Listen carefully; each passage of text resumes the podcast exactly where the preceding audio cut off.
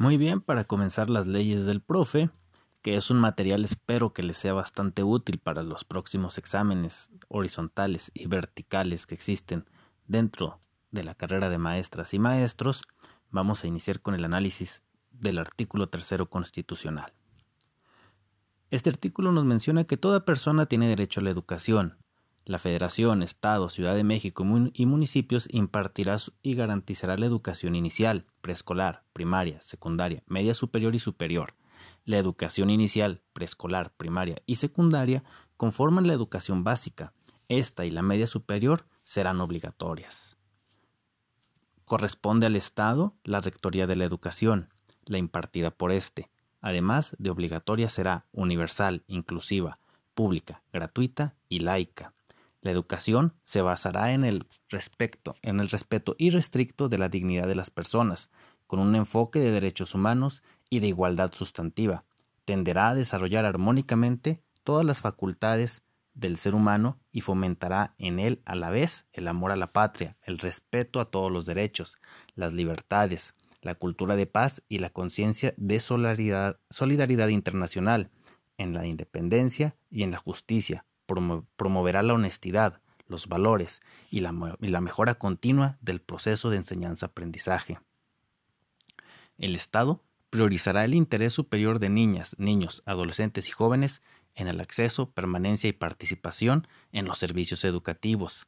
Las maestras y los maestros son agentes fundamentales del proceso educativo y por tanto se reconoce su contribución a la, a la transformación social, tendrán derecho a acceder a un sistema integral de formación, de capacitación y de actualización retroalimentado por evaluaciones diagnósticas para cumplir los objetivos y propósitos del sistema educativo nacional.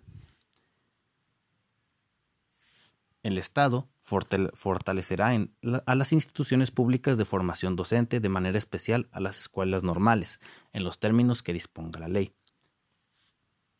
Los planes y programas de estudio tendrán una perspectiva de género y una orientación integral, por lo que se incluirá el conocimiento de las ciencias y las humanidades, la enseñanza de las matemáticas, la lectoescritura, la historia, la geografía, el civismo, la filosofía, la tecnología, la innovación, las lenguas indígenas de nuestro país, las lenguas extranjeras, la educación física, el deporte, las artes, en especial la música, la promoción de estilos de vida saludable, la educación sexual y reproductiva y el cuidado del medio ambiente, entre otras. El criterio que orientará la educación se basará en los resultados del progreso científico, luchará contra la ignorancia y sus efectos, las servidumbres, los fanatismos y los prejuicios. Además, la educación será democrática, nacional, contribuirá a la mejora de convivencia humana, a fin de fortalecer el aprecio y respeto por la naturaleza, la diversidad cultural, la dignidad de las personas, la integridad de las familias, la convicción de intereses general de la sociedad, los ideales de fraternidad e igualdad de derechos de todos, evitando los privilegios de razas, de religión, de grupos, de sexos o de individuos.